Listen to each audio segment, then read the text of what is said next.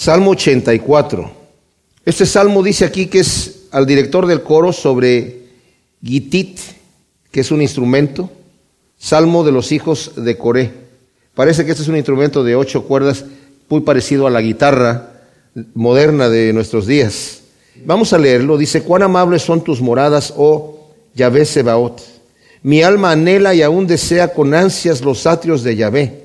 Mi corazón y mi carne cantan al Dios vivo. Aún el gorrión haya casa y la golondrina nido para sí donde ponga sus polluelos. En tus altares, oh Yahvé Sebaot, Rey mío y Dios mío. Cuán bienaventurados son los que habitan en tu casa, perpetuamente te alabarán. Selah. Cuán bienaventurado es el hombre que tiene en ti sus fuerzas, en cuyo corazón están las sendas. Atravesando el valle de Baca, lo cambian en fuente y la lluvia temprana lo cubre de bendición. Irán de poder en poder Verán a Elohim en Sión. Oh ve Elohim Sebaot, oye mi oración. Presta oído, oh Dios de Jacob. Ve, oh Elohim, escudo nuestro, y mira el rostro de tu ungido. Porque mejor es un día en tus atrios que mil fuera de ellos. Escogería antes estar a la puerta de la casa de mi Dios que habitar en las tiendas de maldad. Porque sol y escudo es Yahvé Elohim, favor y honor concede Yahvé. No quitará el bien a los que andan en integridad. Oh Yahvé Sebaot, cuán bienaventurado es el hombre que confía en ti. Este salmo, eh, muchos lo llaman la perla de los salmos. Es realmente hermoso y tiene un trasfondo. Aquí dice que es un salmo de los hijos de Coré. Como hemos dicho, algunos de los salmos que tienen este tipo de título, como algunos de los salmos de Asaf y los de Coré, se los atribuyen muchos a David todavía, que David los compuso para entregárselos a, ya sea a Asaf, o para entregárselos a los hijos de Coré. Por ejemplo, eh, el Salmo 89, si lo tienen ahí, algunas de sus Biblias que tenga el subtítulo ahí del Salmo, dice, Masquil de Etán Esrajita, ¿verdad? Y si regresan al Salmo 88, dice, Cántico, Salmo de los hijos de Coré, al director del coro sobre Mahalat Leanot masquil de Emán Esrajita. O sea, nuevamente tenemos un masquil. ¿De quién es? ¿Es de los hijos de Coré o es de este señor con el nombre raro, verdad? De eh, Emán Esrajita. Bueno, pues es de este señor, pero está entregado a los hijos de Coré. O sea que algunos de los salmos, nuevamente quiero decir, no sabemos si realmente están escritos por los hijos de Coré. Pudiera haber sido perfectamente bien. Y vamos a ver cómo sí cabe en este salmo, tanto que sea la autoría de David como de los hijos de Coré. O sea que les vamos a ver las dos caras. Pero para que entendamos acerca de los hijos de Coré, quisiera que leyéramos el pasaje que está en Números, capítulo 16, cuando Israel iban llegando a la tierra prometida. Ustedes saben que fue en el segundo año, habían ya estado un año en el Sinaí, y después de que estuvieron un año en el Sinaí, durante el segundo año el Señor los envió a la tierra prometida.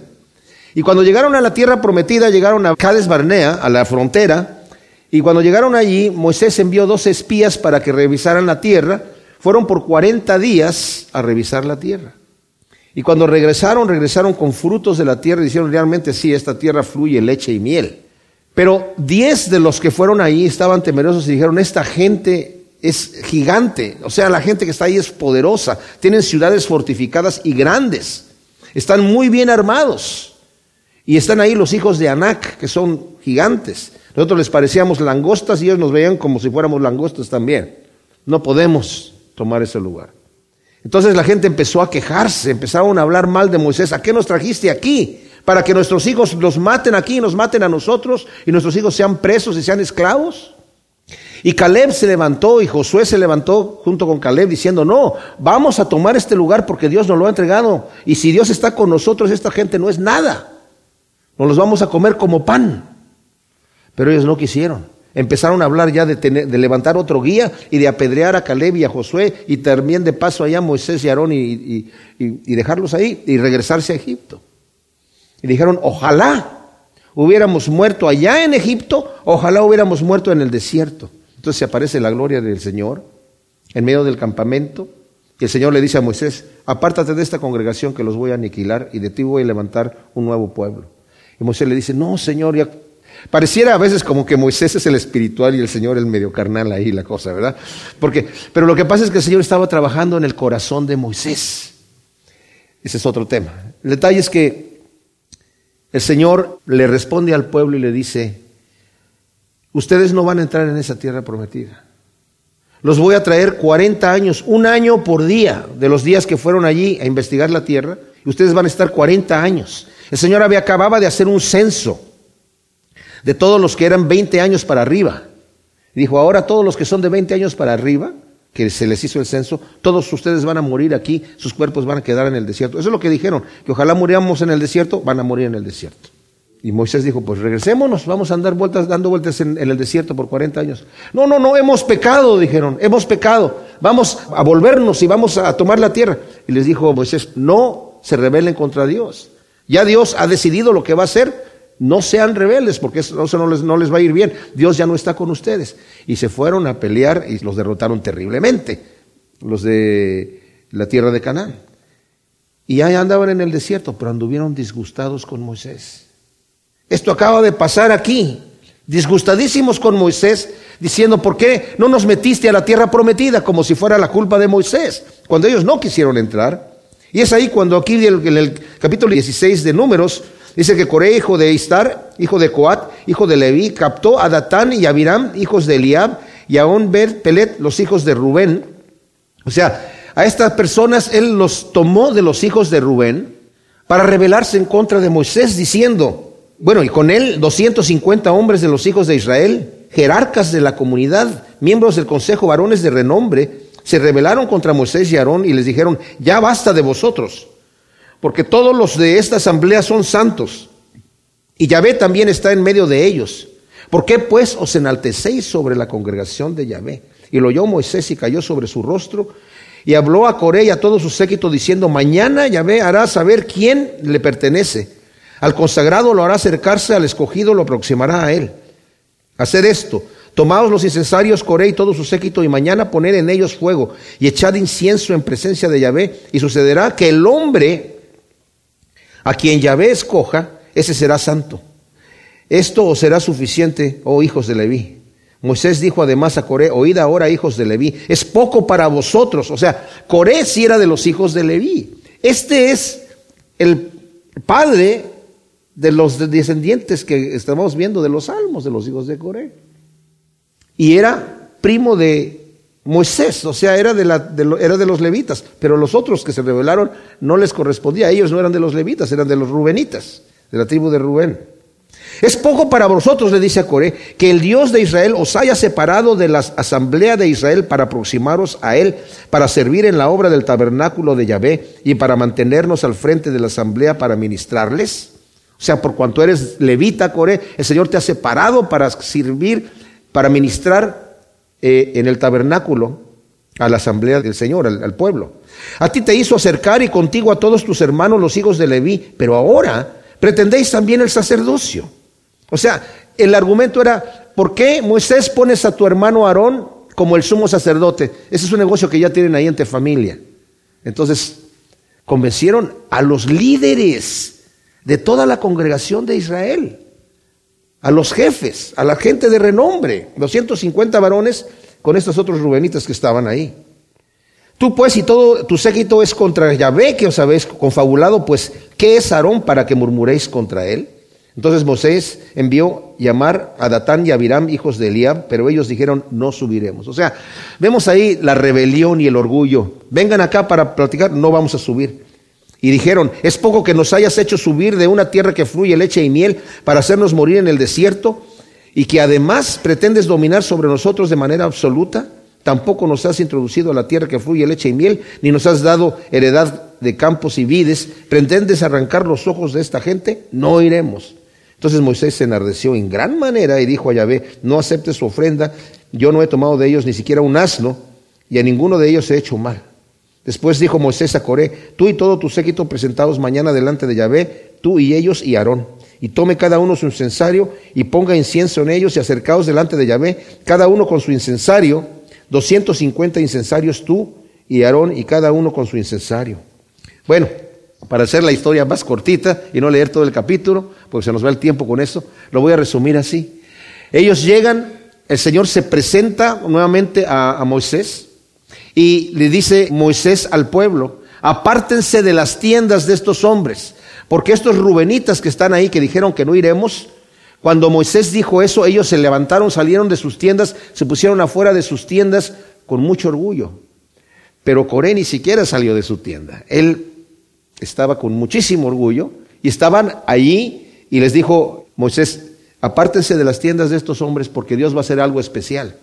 Si estos hombres mueren como muere un hombre normal, entonces Dios no me ha enviado. Pero si Dios hace algo especial y la tierra se abre y se los traga vivos, van a saber que el Señor nos ha enviado y que el Señor ha puesto a Aarón ahí.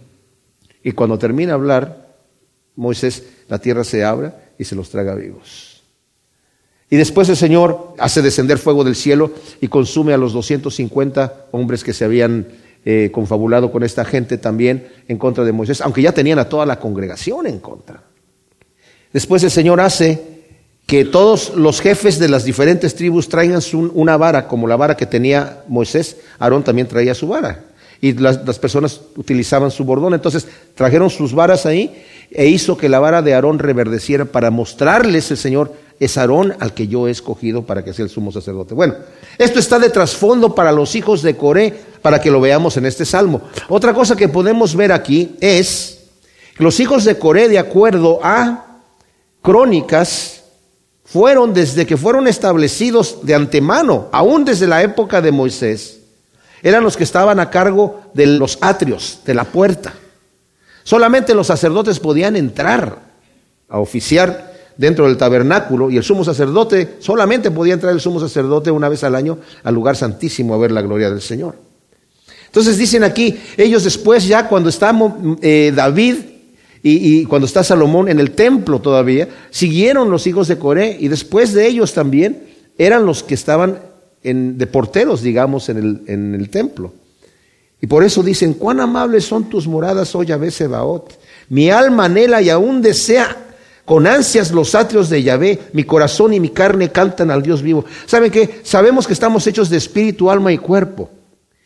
Y sabemos que David, lo conocemos ya por sus salmos, Tenía este deseo, ¿verdad? Así como, como el, el siervo brama por las corrientes de agua, mi corazón y mi, tengo sed del Dios vivo. Y dice aquí, mi alma anhela y aún desea con ansias los atrios de Yahvé, mi corazón y mi carne cantan al Dios vivo. La palabra cantan es gritan, o sea, cantan con júbilo. El Señor dice que el mandamiento primero es amarás al Señor tu Dios con toda tu alma, con todo tu corazón y con todas tus fuerzas. Y aunque es un mandamiento, mis amados, no es un mandamiento como, que tienes que amarme. Yo antes decía, bueno, ¿cómo puede Dios decir que lo ame? Darme un mandamiento. O sea, el, el, amor me nace o no me nace. Pero es que tiene que, yo tengo que entender, tengo que conocer quién es Dios. Si conocemos a Dios, si conocemos quién es Él, lo vamos a amar con todo nuestro corazón. Y aún nuestra carne tiene un vacío que torpemente el hombre lo trata de llenar con muchas cosas. Pero aún nuestra carne tiene ese vacío. El Señor sabe que tenemos ese vacío y dijo, el que tenga sed, venga a mí y beba, yo soy el agua viva, de su interior correrán ríos de agua viva. A la samaritana le dijo, el que bebiere del agua que yo le dará no, no va a volver a tener sed jamás. David sabía eso. Y está escribiendo, yo tengo sed del Dios vivo. Mi alma anhela aún y desea estar en los atrios de Yahvé. También podemos ver aquí a un David que estaba tal vez perseguido por Absalón y extrañando ¿Qué, extrañaría más? ¿Su cama, sus banquetes de rey? Lo que está extrañando David es estar en el, en el, templo. Hay otros salmos que sabemos que fueron escritos durante la persecución de Absalón, en donde está extrañando estar allí, volver a entrar a la casa del Señor. Dice, aún el gorrión haya casa y la golondrina nido para sí, donde ponga sus polluelos en tus altares. Oh Yahvé, Sebaot, Rey mío y Dios mío. Fíjese, el gorrión es el, es el pájaro más insignificante, menos valioso. Son los pajaritos, esos color café que vemos por ahí volar, que, que no valen nada.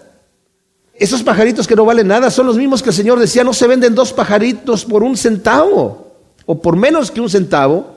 O sea, no valen nada. Aún ellos, que no valen nada, encuentran refugio para sí en tu casa, Señor. Tienes lugar para ellos, tienes cuidado de ellos. Aún ellos están refugiados allí en tu casa. Y la golondrina, que es muy inquieta, que anda siempre buscando un lugar en donde poner sus polluelos, encuentra un lugar así. Y aquí, la Biblia que yo estoy leyendo es la Biblia textual, Dice que la elipsis que existe aquí en este versículo, donde dice, en tus altares, oh Yahvé Sebaor, Rey mío, Dios mío, dice, la elipsis ha de suplirse así, leerse de la siguiente manera. Así como el gorrión y la golondrina hayan ido, he hallado yo cobijo en tus altares. Yo también encuentro un lugar ahí. Tú tienes lugar para todos ahí. Qué, qué, increíble. Si son los hijos de Corea los que están escribiendo eso, están diciendo, nos conformamos con estar aquí en las puertas de la casa del Señor y con eso estoy contento. Qué privilegio. Cuán bienaventurados son los que habitan en tu casa, perpetuamente te alabarán. los porteros del templo veían a la gente que venía con sus sacrificios, veían a la gente que venían a las diferentes fiestas. Estaban contentos de estar en el servicio del ministerio allí, que era un privilegio. Y ellos se gozaban, gracias Señor, por el privilegio que nos das de estar en tu casa. Pero también nos habla acerca de aquellos que les gusta asistir a la iglesia para alabar al Señor, para estudiar la palabra, para hacerlo en compañía de todos los demás, porque podemos alabar al Señor y estudiar la, palabra de Dios en nuestra casa, pero en hacerlo como, como iglesia. Cuán bienaventurados son los que habitan en tu casa, perpetuamente te alabarán. Y luego dice, cuán bienaventurado es el hombre que tiene en ti sus fuerzas, en cuyo corazón están las sendas. Dos cosas están en este versículo importantes. Primeramente, las fuerzas están en el Señor. Bienaventurado el hombre que pone en ti sus fuerzas. Y saben, muchas veces nos desesperamos cuando estamos orando, mis amados, porque estamos confiando en nuestra fuerza. Nos desesperamos cuando eh, a veces estamos pidiéndole al Señor algo y no vemos cómo lo va a resolver. Nosotros no podemos. Y es ahí donde nos desesperamos porque no estamos poniendo en el Señor nuestra confianza. Pablo dijo, cuando él oró al Señor para que le quitara el aguijón de, de, la carne que tenía, porque dice Pablo, yo como tuve tantas revelaciones, para que no se me subiera a la cabeza el orgullo, el Señor me mandó un mensajero de Satanás, un aguijón en la carne. Yo le pedí tres veces que me lo quitara, pero el Señor me dijo, bástate mi gracia, Pablo. Y Pablo dice, efectivamente, y el Señor me dijo que es en los débiles en los que se muestra su poder de una manera más fuerte. ¿Por qué? Porque entonces el Señor nos va a sostener. Bienaventurado el varón que tiene en ti sus fuerzas, que descansa en ti, Señor, que busca tu rostro para cualquier cosa, en cuyo corazón están las sendas. Ahora, estas de las sendas son las sendas a Sion. Algunas de sus Biblias lo dice, ya se lo añaden ahí, ¿verdad? Las sendas a Sion. Pero realmente lo que significa es esto. Bienaventurado el hombre que acostumbra caminar en tus caminos, que ya tiene el, digamos, el camino arreglado, aparejado y listo. Está acostumbrado a caminar en los caminos de Dios por costumbre. ¿Y por qué es bienaventurado? Porque atravesando el valle de vaca o valle de lágrimas, lo cambian en fuente y la lluvia temprana lo cubre de bendición. O sea, aunque tenga problemas, cuando esté atravesando por ese problema, por cuanto tiene su confianza y su poder en el Señor, va a ser liberado, aunque esté con lágrimas, el Señor lo va a rescatar en regocijo. Como David decía, aunque esté yo en valle de sombra de muerte, no temeré. Es un momento de temor. Está en el valle de sombra de muerte, pero yo no temeré. ¿Por qué? Porque tú estás conmigo. En ti están mis fuerzas, no en mí. Yo estoy en un valle de sombra de muerte. Y si tú no estás allí, entonces tengo razón de temer. Pero yo no temeré porque tú estarás conmigo. Y aunque no te veo, veo tu vara y tu callado que están ahí y tú estás al otro lado. Entonces dice, la lluvia temprana lo cubre de bendición. Irán de poder en poder. Verán a Elohim en Sión. Oh Yahvé Elohim Sebaot. Oye mi oración. Presta oído, oh Dios de Jacob. Ve, oh Elohim, escudo nuestro, y mira el rostro de tu ungido. Aquí está orando, Señor, atiéndeme, atiende mi petición. ¿Y cuál es su petición? Pues estar en la casa del Señor, dice aquí. Porque mejor es un día en tus atrios que mil fuera de ellos. Escogería antes estar a la puerta de la casa de mi Dios que habitar en las tiendas de maldad. Qué tremendo. O sea, Mejor me es un día estar en la casa de mi Dios que mil en cualquier otro lugar, fuera de ellos.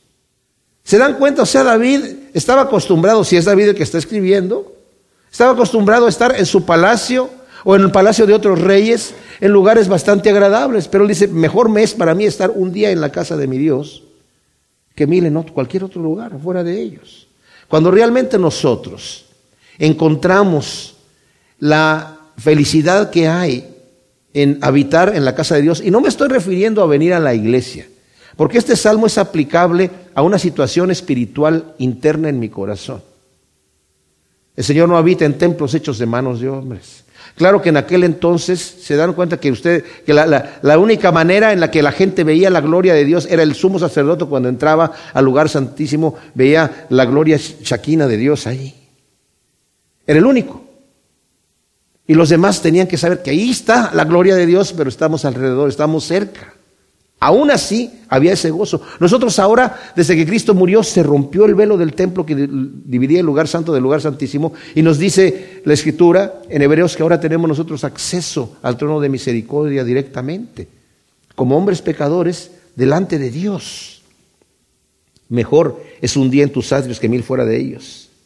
Escogería antes estar a la puerta de la casa de mi Dios que habitar en las tiendas de maldad si son los hijos de Coré los que están escribiendo este salmo, se están refiriendo a las tiendas de su papá, de su ancestro, ¿verdad? Los hijos es la misma palabra que nietos, bisnietos y tataranietos, ¿verdad? Es la misma palabra, pero ellos no murieron, porque la Biblia nos dice ahí que murieron este, en, números, nos dice que murieron los, ah, los hijos de estas personas que estaban en las tiendas. Pero si después vemos eh, en números 26, se los voy a leer para que no tengan que abrir su, su, Biblia. Dice, los hijos de Eliab fueron Nemuel, Datán y Abiram. Estos Datán y Abiram fueron los que los jefes de la asamblea que se rebelaron contra Moisés y Aarón con el grupo de Coré cuando se rebelaron contra Yahvé. Entonces la tierra abrió su boca y los tragó juntamente con Coré, mientras el grupo moría al devorar el fuego a 250 varones para que sirvieran de escarmiento. Versículo 11, pero los hijos de Coré no murieron. Ellos no murieron, ellos continuaron el servicio. Ellos dijeron, nosotros no somos, no estamos de acuerdo con eso, y estuvieron fuera de eso, y ahora están diciendo, preferimos estar, ¿verdad?, eh, a la puerta de la casa de mi Dios que habitar en las tiendas de maldad. Porque sol y escudo es Yahvé Elohim, favor y honor concede Yahvé, no quitará el bien a los que andan en integridad. Qué promesa tan tremenda no quitará el bien a los que andan en integridad. Oh Yahvé Sebaot, cuán bienaventurado es el hombre que confía en ti. El Salmo 85 nuevamente es un salmo al director del coro, salmo de los hijos de Coré. Y dice, oh Yahvé, has sido propicio a tu tierra, volviste la cautividad de Jacob, cargaste con la iniquidad de tu pueblo, cubriste todo su pecado, dispusiste toda tu indignación, te apartaste del ardor de tu ira. Restauranos, oh Dios, de nuestra salvación. Haz cesar tu ira de sobre nosotros. ¿Estarás indignado contra nosotros para siempre? ¿Extenderás tu ira de generación en generación? ¿No volverás tú a darnos vida para que tu pueblo se regocije en ti? Muéstranos, oh Yahvé, tu misericordia y danos tu salvación. Escucharé lo que dirá al a él. Yahvé hablará de paz a su pueblo y a sus santos para que no vuelvan a la insensatez. Ciertamente cercana está su salvación a los que le temen, para que habite la gloria en nuestra tierra. La misericordia y la verdad se encontraron, la justicia y la paz se besaron. La verdad brotará de la tierra y la justicia mirará desde los cielos. Ciertamente Yahvé dará el bien y nuestra tierra dará su fruto. La justicia irá delante de él y nos pondrá en el camino de sus pasos. Hay muchas opiniones acerca de este salmo. Nuevamente hay quienes piensan que lo escribe David. Hay un grupo de eruditos bíblicos que casi todos los salmos se los adjudican a David. No obstante, aunque pudiéramos pensar que este salmo hubiera sido escrito por David, realmente no vemos una, un periodo por lo menos que nos relate la Biblia en donde este salmo pudiera haber entrado por las experiencias de David la mayoría de los comentaristas bíblicos están de acuerdo en que este salmo fue escrito durante, después de la deportación de Babilonia. El pueblo de Israel, mis amados, fue establecido por el Señor cuando entraron a la tierra de Israel. Entraron y tenían jueces que los gobernaban. El último de ellos fue Samuel. Y durante el gobierno de Samuel, realmente el gobierno era de parte de Dios. El profeta Samuel pidieron rey el pueblo de Israel. Samuel se enojó muchísimo, se indignó mucho. Y el Señor le dijo a Samuel, no te preocupes porque no es a ti el que están rechazando, me están rechazando a mí. ¿Quieren poner rey? Les vamos a poner rey. Nada más que diles, adviérteles que cuando llegue el rey, el rey va a tomar lo mejor de ellos, se va a enseñorear de ellos y los va a gobernar con un gobierno carnal humano. Va a tomar lo mejor de sus hijas y de sus hijos y lo mejor de sus tierras y de todo para él. Y se los dice Moisés y dijeron, no queremos rey o qué. Bueno, entonces el Señor dijo, pero entonces va a ser el que yo escoja. Y escogió a Saúl. Saúl desobedeció al Señor y después vino David. David hizo lo recto delante de Dios y estableció su reinado de una manera impresionante. Y alcanzó a conquistar toda la tierra que no conquistó Josué, porque no conquistaron todo. Fíjense, cuando llegó el pueblo de Israel a la tierra prometida, pudieron haber conquistado todo, pero no tuvieron fe. Muchos de los territorios que habían sido divididos, cuando el pueblo llegó ahí, tuvieron temor de los que estaban allí, y aunque el Señor les dijo, yo los voy a entregar en su mano, tienen que aniquilarlos y tienen que tomar posesión y tener fe, en vez de tener ese tipo de fe, los conquistaron, pero en vez de aniquilarlos, los hicieron esclavos para que les pagaran tributo y para que trabajaran para ellos. O sea, llegaron a una tierra que no habían plantado, a casas que no habían edificado, y encima querían que ellos trabajaran para ellos. Entonces el Señor les dijo, ahora por cuanto no tuvieron la fe de echarlos fuera y de aniquilarlos, esos van a quedar allí y los van a, van a hacer espinas en sus costados y los van a estar tentando con sus dioses y con sus situaciones. Bueno, durante el reinado de Salomón, el hijo de David, el Señor todavía le promete a Salomón, si tú permaneces en mi voluntad, yo voy a establecer tu reinado para siempre. Pero Salomón al final en su vejez se vuelve a los ídolos sus mujeres, hizo lo que no debía haber hecho. El Señor en el Antiguo Testamento dijo, cuando pongas rey sobre ustedes, sobre tu pueblo, aunque el Señor no quería que pusieran rey, dijo, cuando pongas rey, va a ser el que yo escoja. Y el rey no va a multiplicar para sí mujeres, ni va a multiplicar para sí caballos, no va a regresar a Egipto. Todo eso hizo Salomón. No va a amontonar para sí riquezas. Y todo eso hizo Salomón. Y al multiplicar las mujeres, como tomó mujeres de diferentes partes, tenía mil mujeres, desviaron su corazón a los ídolos y el Señor le dijo, te voy a quitar el reinado, pero no durante tus días, sino durante los por amor a tu padre, durante los días de tu hijo. Y cuando su hijo tomó el control, Roboam, el Señor preparó a otro que era Jeroboam, al cual le había dado la promesa el profeta, si tú andas en los caminos de Dios, Dios te va a ti a firmar en el trono de David. Pero este Jeroboam, como dividió el territorio y se llevó diez tribus, que se llamó Israel, en el norte, y se quedó la tribu de Judá con la de Benjamín. Los levitas también se vinieron porque no podían trabajar. Este Jeroboam hizo sus propios sacerdotes porque dijo, si van a adorar allá a Jerusalén, se, los va a ganar Roboam, que era el hijo de Salomón, se los van a ganar. Entonces mejor yo voy a poner otros ídolos por acá y voy a inventar mi propia religión, mis propias fiestas solemnes y mis propios sacerdotes. Y los escogió de todo el pueblo, no de la tribu de Leví. Y desde entonces el pueblo de Israel se rebeló contra Dios constantemente. El Señor les envió profetas una y otra vez que los estaban amonestando, pero ellos nunca quisieron escuchar. Hasta que al final el Señor envió a, los asirios, que eran un pueblo terrible. Cuando conquistaban a la gente que tomaban, los desnudaban, los mutilaban, separaban las familias, y los mandaban a diferentes pueblos donde no hablaban su lenguaje, los despatriaban, o sea, los humillaban de una manera terrible, súper temidos. Y el Señor envía a los asirios, conquistan Israel, los echan de ahí y ponen otra gente ahí. Y de ahí vinieron los samaritanos más adelante, que fue una mezcla de judíos con otras personas de ahí, que los trajeron de otras naciones y mezclaron sus religiones. Pero el Señor envió profetas a Judá, que todavía estaba allí, y el Señor les decía, ustedes no quieren aprender, no vieron lo que le pasó al reino de, al norte de Israel. Y ustedes también se están rebelando contra Dios. No todos los reyes de Judá se rebelaban, pero una gran mayoría sí. Y al final, la gota que derramó el vaso fue el hijo de Ezequías, Manasés, que derramó muchísima sangre inocente. Se cree que hasta mató al profeta Isaías. Y el Señor dijo, ya no quiso perdonar ese pecado y dijo, por cuanto ha sucedido todo esto y ustedes me han desechado, ahora yo los voy a echar de aquí, como eché al pueblo de Israel, ahora el pueblo de Judá también se va de ahí. Y llegó Nabucodonosor de Babilonia y se los llevó cautivos. Hizo tres invasiones. Él quería dejarlos en paz, ahí solamente conquistar el territorio y dejarlos en paz con su rey, pero como se rebelaron contra Nabucodonosor, al final destruyó el lugar y dejó Jerusalén, sobre todo, que era la ciudad principal de Israel, destruida, los muros derrumbados, el templo derribado hasta los cimientos, no había nada, la ciudad quemada, las casas destruidas por completo.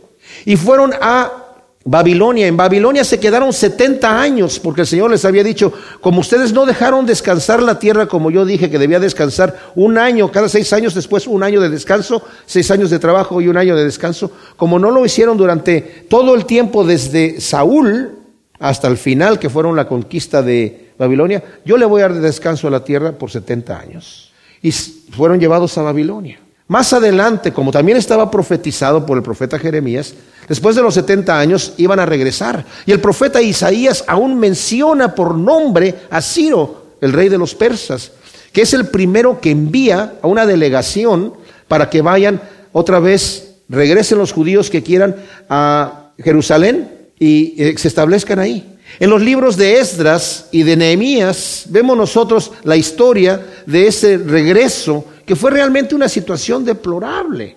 O sea, Nehemías incluso estaba, todo, Nehemías nació en Babilonia, o por lo menos en, el territorio donde estaban, no, nunca conoció Jerusalén, mucha gente no, no la conocía, solamente los ancianos que tenían edad suficiente y después de los 70 años, pues había mucha gente que quería, ¿qué pasa en Jerusalén? ¿Cómo está Jerusalén? Y cuando llegan personas que envió para que les trajeran noticias de cómo está, dijo, está derribado, está terrible, la gente está deprimida. Aún los que han regresado por mandato de Ciro, los que han estado allí, están deprimidos, porque la ciudad está derribada y son atacados, son, los roban, eh, eh, los matan, hay cuerpos en los caminos. Es terrible la situación, no era la cosa tan tranquila.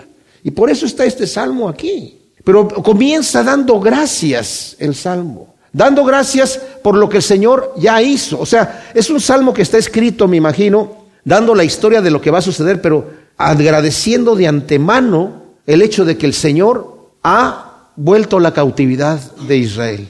Pero dentro de este, de este agradecimiento que hay, también hay un clamor, porque no pareciera que todavía no se ve completamente el resultado. No obstante, mis amados, cuando estamos leyendo nosotros un salmo como este, escrito en una situación histórica, podemos decir, bueno, ¿a nosotros qué nos interesa lo que pasó allá en aquella época y de la deportación de Babilonia y los judíos que se fueron para allá y los que regresaron para acá y que estaban todos destruidos? ¿Y a nosotros qué nos interesa eso? ¿En qué nos beneficia? Es que nosotros también podemos aplicar esto a nuestra vida personal. El pueblo cuando sale de Egipto nos dice Pablo que todas esas son esas referencias históricas son para nosotros tipos. El Egipto de nosotros es el mundo, el pecado. Esta deportación de Babilonia es el juicio de Dios sobre la persona rebelde. Cuando el Señor se aleja de nosotros, cuando no encontramos paz y tranquilidad en nuestra vida por nuestra rebelión y por nuestro pecado, porque nos hemos enfriado. Miren, mis amados, por ejemplo, el Señor habla a la iglesia de Éfeso en Apocalipsis. Y es una iglesia que tiene unas obras tremendas. Dice, yo conozco tus obras, conozco tu arduo trabajo, conozco que tu paciencia y a los que se dice son falsos, ya los, ya los, ya los nombraste y no lo, no, o sea, no toleras a la falsedad. Y, y, y tienes muy buenas obras y lo, todo lo haces por amor de mi nombre. Pero tengo contra ti que has dejado tu primer amor. Por tanto, recuerda de dónde has caído, arrepiéntete y vuélvete a las primeras obras. En otras palabras, ya perdiste el gozo de tu salvación, ya perdiste el gozo de estar conmigo. Estás en la deportación. En este momento no estás, aunque estás trabajando y aunque estás haciendo las cosas, no tienes ese, esa emoción de primer amor que, que debes de tener. Porque el gozo del Señor es nuestra fortaleza. Entonces, Oh Yahvé, has sido propicio a tu tierra, volviste la cautividad de Jacob, cargaste con la iniquidad de tu pueblo. Ahora, veamos cómo esto es aplicable, como dije yo, también a Jesucristo. Y este salmo es perfectamente aplicable. La palabra aquí es tal como lo estoy leyendo de la Biblia textual. Cargaste con la iniquidad de tu pueblo y cubriste todo su pecado, Selah. O sea, el Señor no solamente, profetizado de antemano, que el Señor es el que se iba a llevar a cuestas. Cuando dice el Señor a Moisés su nombre, que pasa proclamando su nombre, dice, yo soy, yo soy tu Dios fuerte, misericordioso y piadoso. Que la Biblia de Reina Valera dice que perdono la iniquidad, la maldad y el pecado, pero textualmente dice que cargo, que me echo a cuestas la iniquidad, la maldad y el pecado. ¿En dónde se echó el Señor a cuestas nuestro pecado? En la cruz, en la cruz.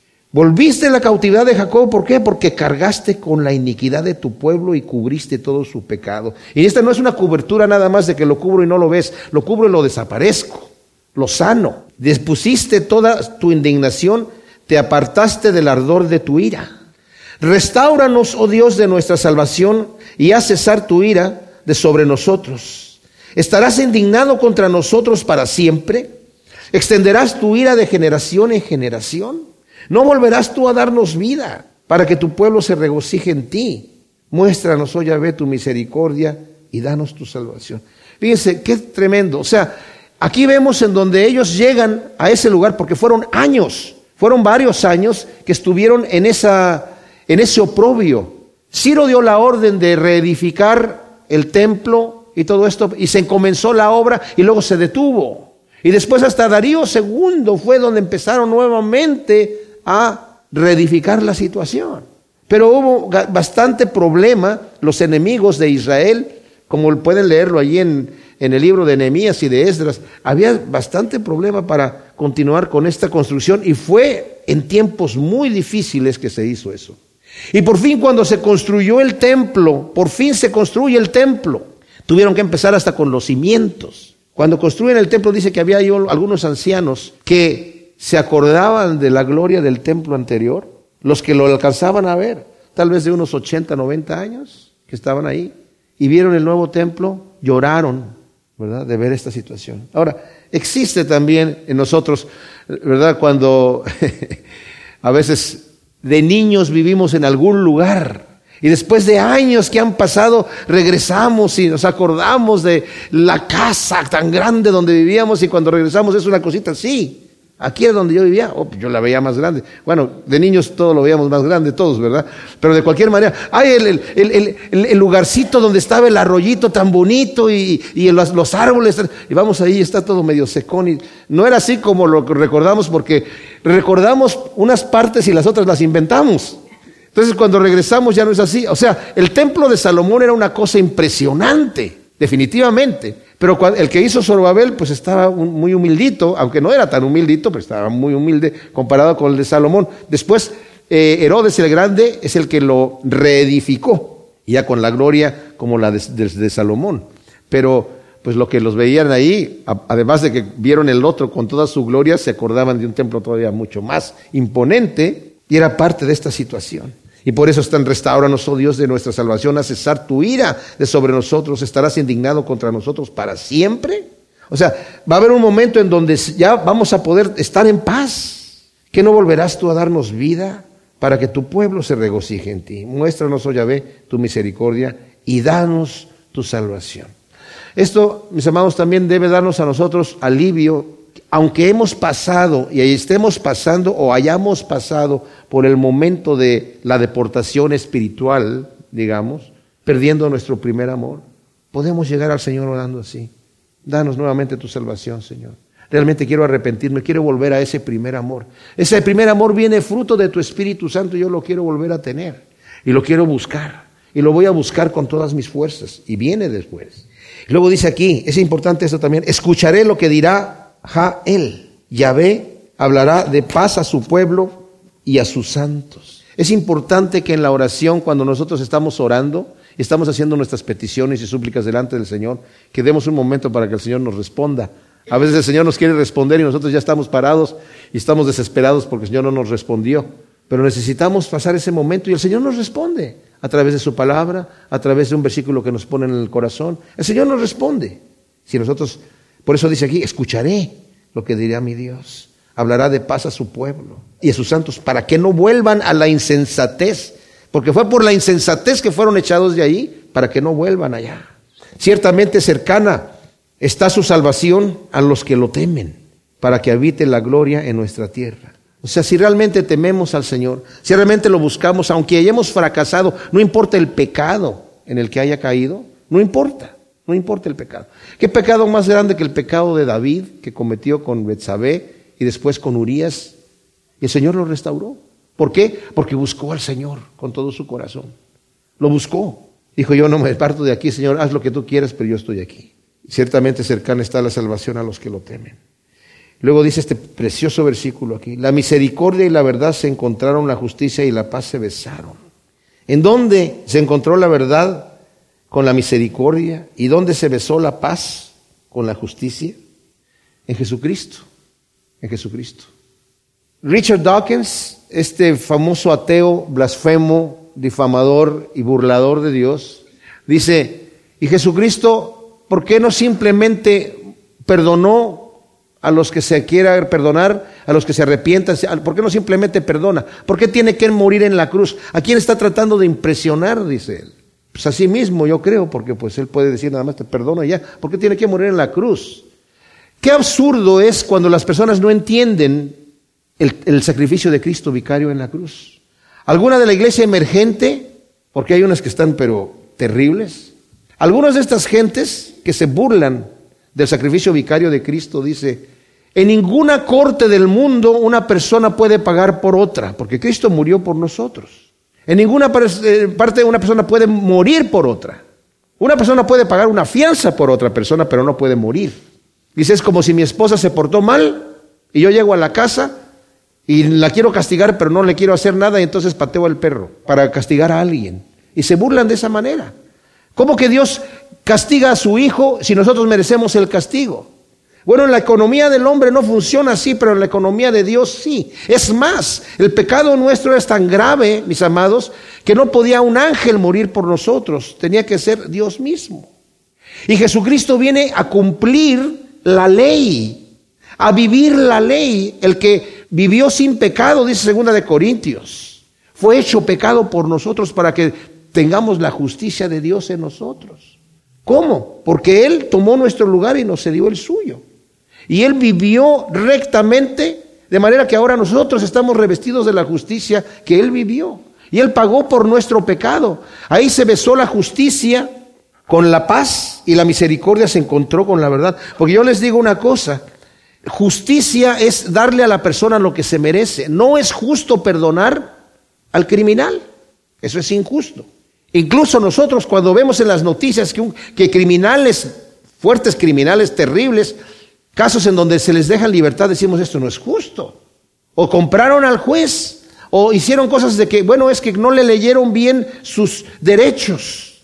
La evidencia está ahí. El tipo hasta confesó que lo hizo, pero es que las cosas técnicas no se hicieron como debían haber hecho y ahora el tipo sale en libertad. Hubo un caso donde un pastor había sido invitado a predicar en una iglesia y vinieron dos tipos y lo mataron. estaba invitado y fue el, único que estaba ahí antes de que llegara nadie. Y llegaron dos tipos y lo mataron ahí en su carro para robarle su billetera y su reloj. Y la policía investigó y encontraron la billetera y el reloj en la casa, en el departamento de estos dos tipos. Y al final los dejó salir el juez porque al momento de la investigación ellos se acusaron uno al otro y uno decía, no, el que lo mató fue él, no, y el que lo mató fue él. Y como no había manera de comprobar quién lo mató, los dejaron en libertad. Increíble. Es injusto perdonar al, ofensor. ¿Y cómo nos puede perdonar a nosotros el Señor? Es injusto que nos perdone. Lo, lo justo es que la paga del pecado es la muerte y la justicia de Dios es inviolable. El Señor no va a violar ninguno de sus atributos. Ninguno. Entonces Jesucristo viene a morir por nosotros se cumple la justicia completa de Dios, descargando el juicio completo, porque Cristo no murió decapitado, ni murió lapidado, murió crucificado, después de haber sido azotado, después de haber sido humillado, escupido, le arrancaron la barba, sufrió completo, pagó el pago completito de todo pecado habido y por haber. Y ahí se, la misericordia y la verdad se encontró y la justicia y la paz se besó. Y luego dice, la verdad brotará de la tierra y la justicia mirará desde los cielos. Ciertamente Yahvé dará el bien a nuestra tierra, dará su fruto, la justicia irá delante de él y nos pondrá en el camino de sus pasos. Por el sacrificio de Cristo Jesús, hermanos, mis amados, tenemos grandes promesas de parte de Dios. Y debemos tomarnos de esas promesas, porque nuestra vida empieza aquí. Tenemos ya abierto el camino delante del Señor. El acusador viene y nos acusa por nuestros pecados. Y si somos pecadores, y si somos culpables.